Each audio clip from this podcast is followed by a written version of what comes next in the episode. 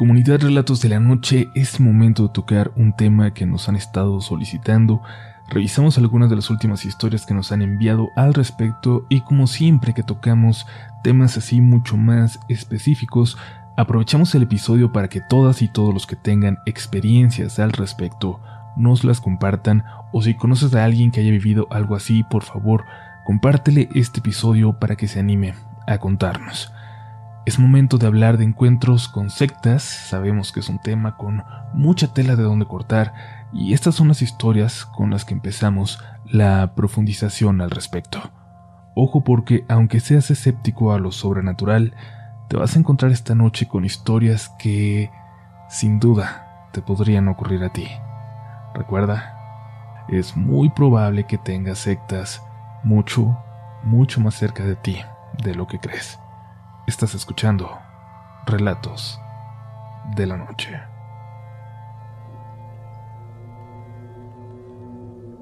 Mi historia no tiene mucho de sobrenatural, pero creo que cualquier persona que viviera algo parecido la contaría con el mismo terror que yo. Me llamo Angélica F y soy agente de bienes raíces. Lo que voy a contarle sucedió después de que peleé por mucho tiempo una excelente propiedad que me daría una gran comisión si lograba la venta. Sin embargo, los dueños también dieron la opción de que se alquilara si se ofrecía lo suficiente, si llegaba una buena oferta. Era bastante difícil porque el precio era elevadísimo, era una mansión realmente. Un futbolista bastante popular ya nos la había apartado, pero justo cuando estábamos por firmar, recuerdo que algo pasó con el equipo y ya no se concretó su contrato. Pero no solo había ido su representante o alguien del equipo, no, el mismo futbolista se había presentado con su esposa para darle el visto bueno a la casa. Es decir, que ya estaba casi seguro y yo estaba contando con esa comisión para pagar unas deudas. Por eso un viernes que recuerdo muy bien, por la tarde, me llegó una noticia que me podría servir. Una pareja acababa de perder el lugar en el que habían planeado la boda y estaban buscando un lugar con las mismas características con mucha urgencia, les quedaban apenas unos días para conseguirlo. Mi jefe no estaba esa tarde, ya se había ido, y decidí aventurarme sin tenerla confirmada para mostrarle esa casa a la pareja. Total, pensé, si les gustaba, ya después me encargaría yo de convencer al dueño de rentarla por un fin de semana. Regresé a la oficina para tomar las llaves y le dejé un mensaje en el buzón de voz a mi jefe, avisándole a dónde me dirigía. Me encontré con la pareja a la entrada del fraccionamiento apenas antes de las ocho. Subimos la colina de esa colonia de lujo que parecía que estuviera desierta. Ni un alma paseaba por las calles. Dejamos los coches a la entrada de la calle cercada, pues no encontré al guardia para que nos abriera y avisarle a dónde íbamos. Parecía que no estaba. Pero la puerta de su caseta estaba abierta y no había tiempo que perder. Le dije a la pareja que me siguiera y caminamos por esa calle hasta la última casa de ese cul-de-sac. Todas las casas tenían una vista increíble, pero esa, la que mostraba, era espectacular. Su jardín terminaba en un barranco hermoso, verde, y al fondo tenía una vista bellísima de las luces de la ciudad. Y yo iba pensando que las luces a esa hora serían todavía más perfectas para convencerlos de que era el lugar ideal. Recuerdo que al llegar vi la luz del vestíbulo encendida. El dueño ni siquiera estaba en el país, así que alguien más en la agencia la había estado mostrando. Alguien acababa de ir. Ya me imaginaba que alguien me estaba jugando chueco. Le dije a la pareja que fueran bajando al jardín mientras yo salía para ver si veía a lo lejos al guardia. Ya no solo quería avisarle que estábamos ahí, sino preguntarle cómo era la otra persona que había ido. Pero no se veía ni él ni nadie. Todas las luces en las casas parecían estar apagadas. Cuando regresé, cuando entré en la casa vi cómo la pareja venía hacia mí asustadísima, pálidos. Venían corriendo, pero como de puntitas, como si no quisieran hacer nada de ruido. Cuando me vieron me hicieron señas de que me callara y saliera. Iba a preguntarles qué estaba pasando, pero entonces vi un resplandor y vi la puerta hacia el jardín abierta y algo. Un sonido entraba desde allá afuera.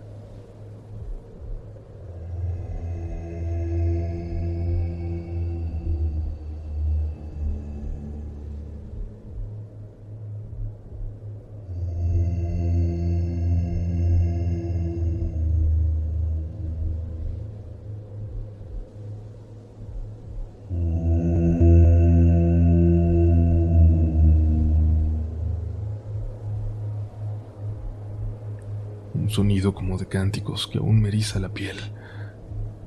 Iba a dar un paso hacia allá, quería asomarme, ver qué estaba pasando en el jardín, que eran esos destellos de luz roja que reflejaban en la sala cuando sentí unas manos que me apretaban los hombros desde la espalda.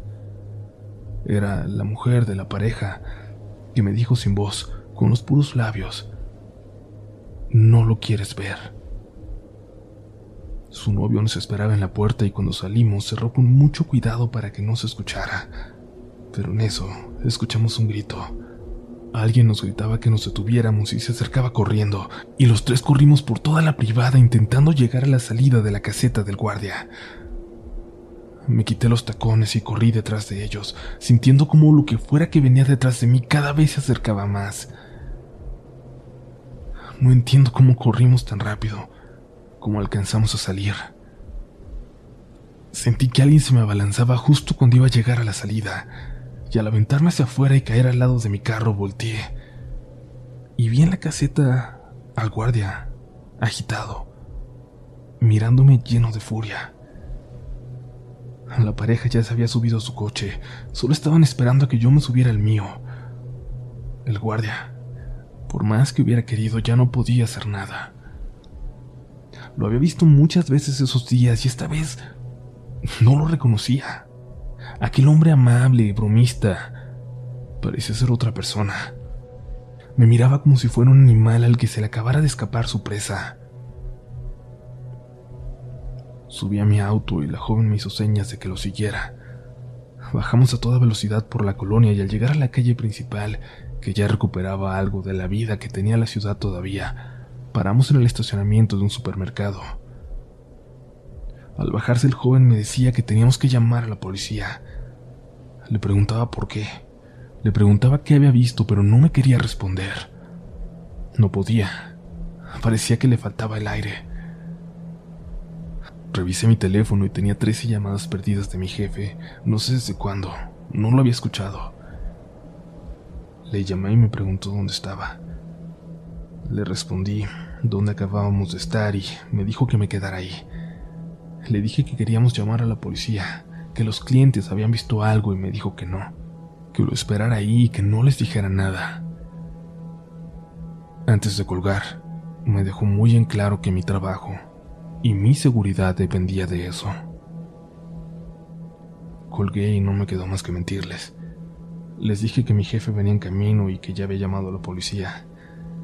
La pareja se fue cuando los convencí de que todo iba a estar bien, y no volvieron a contactarnos. ¿Tú sí viste lo que estaba sentado en las escaleras? Me preguntó la joven antes de irse. Le contesté que no con la cabeza. Mi novio tampoco lo vio. Yo solo lo vi cuando regresé por ti.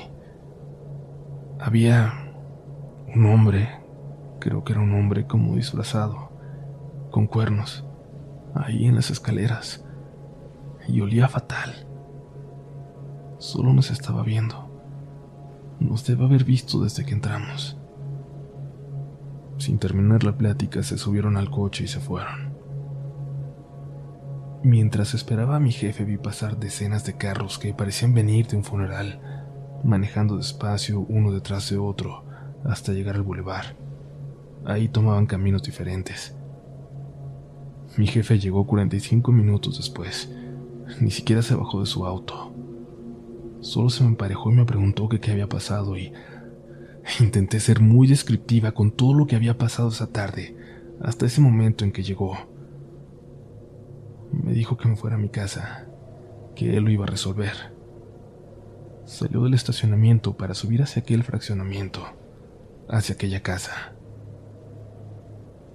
El lunes siguiente, la propiedad había desaparecido de nuestra base de datos y mi jefe me dijo que no hablaríamos más al respecto.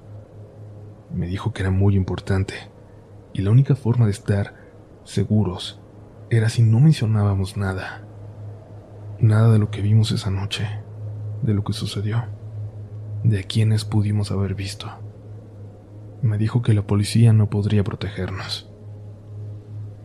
No es paranormal, pero viví con miedo, con una paranoia terrible las siguientes semanas. Había gente muy extraña que iba a sentarse en la sala de espera de la agencia.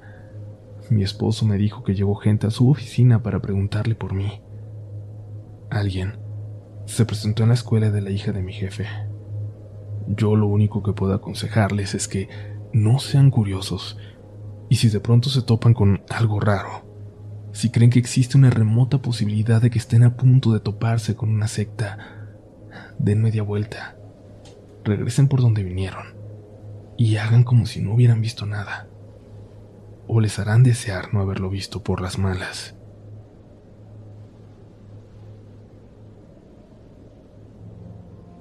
¿Qué les parece esta historia, comunidad? Definitivamente es una experiencia muy difícil, algo muy complicado de vivir, pero agradecemos la confianza de que se comparta con nosotros con relatos de la noche. Y bueno, yo quiero comentar, aclarar que he editado muchos detalles de esta historia, como hago cada que creo que es necesario. No compartí la ciudad en que ocurre. Angélica fue muy específica hasta con el nombre del fraccionamiento, quizás sintiéndose segura por el tiempo que ha pasado, pero bueno, yo decidí no mencionar ninguno de estos detalles ni la fecha exacta en que ocurrió, porque puede ser que no pase nada, pero no vale la pena arriesgar. En este caso, evidentemente lo hago por la privacidad angélica, pero muchas veces edito detalles como direcciones. Los dejo cuando se trata de una calle, de un edificio público o algo similar, pero cuando es una casa, un departamento, yo no veo ningún motivo para mencionarlos. Y claro, nunca falta el que lo pregunta, pero siempre es con la única intención de ir a curiosear. Y, no publicamos estos datos sobre todo para evitarle una molestia a los habitantes de las casas, aunque también creo que a la gente con esa falta de prudencia como para ir a asomarse a un lugar, a, a ver qué ve, a ver si le sale un fantasma, a esa gente también algo le puede pasar, algo se puede llevar por curiosa y mientras se pueda, vamos a intentar evitarlo. Pero de la siguiente historia sí vamos a mencionar el rumbo donde ocurre, lo han compartido con nosotros, solo es una carretera y confío en que nadie va a adentrarse en ella a buscar ser el siguiente protagonista de relatos de la noche.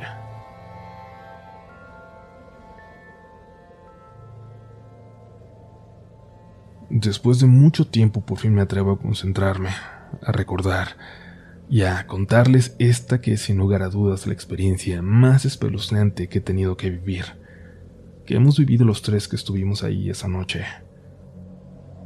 Los protagonistas de este relato son mis amigos Leandro y Jair, y nos pasó unos días de invierno como estos, pero del 2015. Íbamos de Puebla, donde vivimos, a Jalapa, a la casa de Leandro, en Veracruz.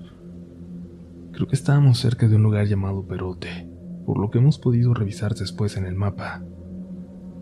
Esa fue la última vez que nosotros acompañamos a Leandro, y desde entonces él solo se ha atrevido a ir por carretera a visitar a sus papás en dos ocasiones más, siempre con su novia, y siempre pasando muy temprano por ahí. No hay otra forma de que lo puedan convencer de hacer ese viaje. Leandro manejaba aquella tarde, pero el carro era de Jair un golf que lo había acompañado en infinidad de viajes, pero que era notorio que comenzaba a dar lo último de sí. En esa ocasión se comportó muy bien. Paramos a cenar a la mitad del camino y se nos fue el tiempo. Calculábamos llegar a las 11 a Jalapa, pero no nos preocupaban los horarios. Estábamos disfrutando de nuestra escapada de fin de semana. Se nos había hecho de noche y una niebla muy espesa nos obligó a bajar la velocidad. Las luces del carro estaban muy opacas lo habíamos notado desde que salimos de la ciudad, pero ahora, con esa niebla, estaba volviendo imposible incluso seguir la carretera. Bajamos la velocidad tanto que se tornó peligroso, aunque no habíamos visto otro coche en kilómetros. Cuando encontró la oportunidad, Leandro detuvo el carro al lado de la carretera y le empezamos a reclamar a Jair por su negligencia. En otro momento, que sus faros estuvieran sucios no nos hubiera importado, pero ahí, en ese momento, en esa carretera y en esas circunstancias, nos pareció algo de vida o muerte, completamente irresponsable. Por suerte, lo que sí llevaba eran luces de emergencia que nos bajamos a colocar a varios metros del coche para que fuera visible y no provocara algún accidente. No podríamos avanzar hasta que la niebla se disipara. Nunca, como en ese momento, me había dado miedo la niebla.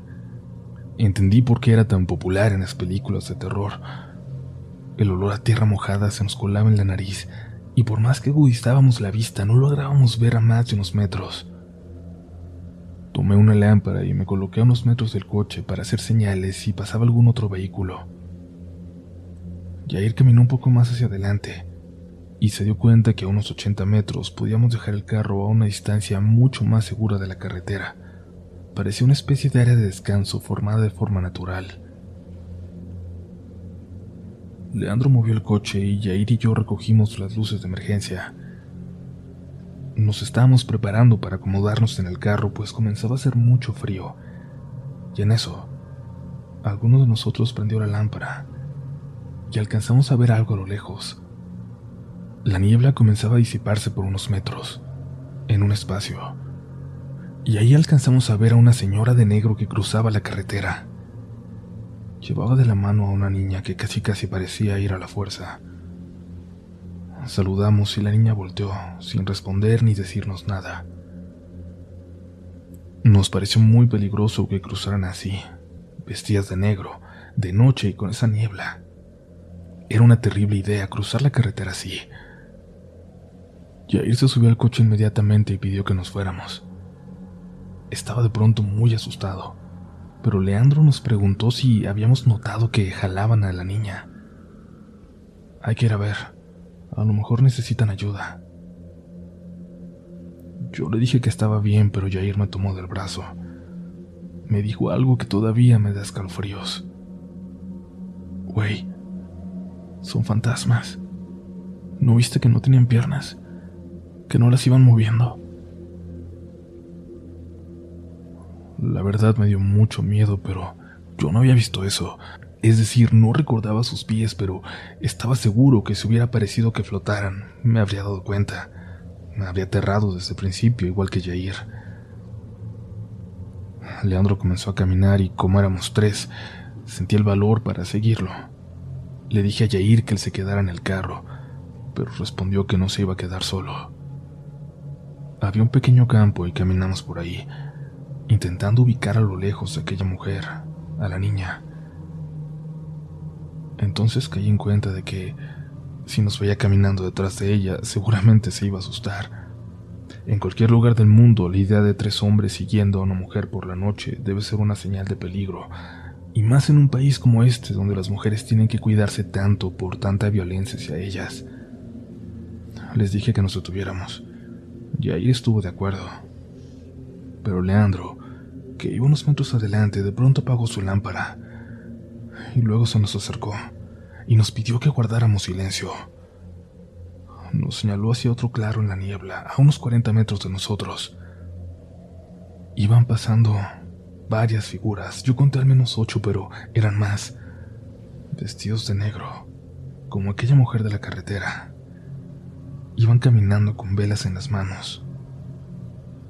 En ese momento hubo un clic, hubo algo que me dijo que estábamos en peligro algo que me decía que eso no era una procesión religiosa, que no era algo normal. Nos agachamos muy despacio. Los caminantes se dirigieron hacia unos árboles que apenas alcanzábamos a ver. Cuando entró el último de la fila, en un segundo, todas las luces apagaron, como si lo hubieran hecho al mismo tiempo o como si hubieran desaparecido. Quisimos escapar, pero lo teníamos que hacer muy despacio. La niebla comenzaba a desaparecer y en ese momento rogamos a Dios que no lo hiciera por completo o íbamos a quedar al descubierto en ese campo. Cuando se desvaneció, no nos quedó más que correr. Correr hasta el coche y acelerar para alejarnos de ese lugar. Jair iba llorando, desesperado de miedo. De hecho, él no recuerda el resto del camino porque entró en una especie de estado de shock. Juraba que nos habíamos topado con fantasmas. Al llegar a Jalapa, a la casa de Leandro, su mamá se despertó y luego el resto de su familia también, y entre todos tuvimos que calmar a Yair que no podía salir del pánico. Cuando parecía que se le iba a pasar, o recordaba o alucinaba, nos decía que estaba en el campo, que se le estaban acercando, que no dejáramos que llegaran por él. Juraba que había visto fantasmas, y si lo recuerdo ahora, Podría decir que la mujer y la niña sí me parece que tenían un aspecto sobrenatural, con el filtro de la memoria, pero eso no fue lo más aterrador. Un fantasma, supongo, no puede hacerte daño. Lo aterrador es que Leandro nos mostró una conversación con un amigo suyo, profesor, si no mal recuerdo, de la Universidad de Jalapa. Él le decía que tuvimos mucha suerte de que no nos hubieran visto, que no eran espíritus eso que vimos. En ese chat que me mostró a mí y que por años ocultamos a Yair, nos hablaba de un grupo de personas que utilizaban ese lugar para acudir a adorar a, a algo que no me atrevo a nombrar. Incluso le envió unas fotos, las fotos de un campo que reconocimos de inmediato, un campo que nosotros atravesamos en medio de la niebla y que parecía estar bien oculto, mucho más lejos de la carretera de lo que nosotros percibimos esa noche.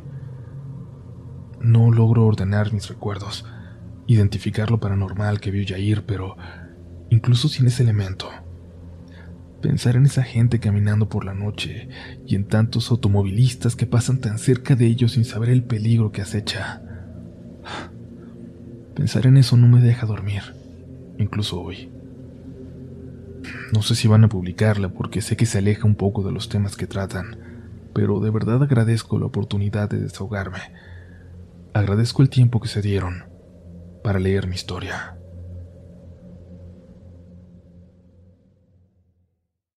¿No se merece tu familia lo mejor? Entonces, ¿por qué no los mejores huevos? Ahora, Egglands Best están disponibles en deliciosas opciones. Huevos clásicos, de gallina libre de jaula y orgánicos de Egglands, que ofrecen un sabor más delicioso y fresco de granja que le encantará a tu familia. En comparación con los huevos ordinarios, Egglands Best contiene la mejor nutrición como 6 veces más vitamina D, 10 veces más vitamina E y el doble de omega 3 y B12. Solo Egglands Best. Mejor sabor, mejor nutrición, mejores huevos. Visita egglandsbest.com para más información. Okay, round two. Name something that's not boring. A laundry? Ooh, a book club. Computer solitaire, huh? Ah, oh, sorry, we were looking for Chumba Casino. That's right. ChumbaCasino.com has over 100 casino style games. Join today and play for free for your chance to redeem some serious prizes. ChumbaCasino.com. No purchase necessary. Full prohibited by law. 18 plus terms and conditions apply. See website for details.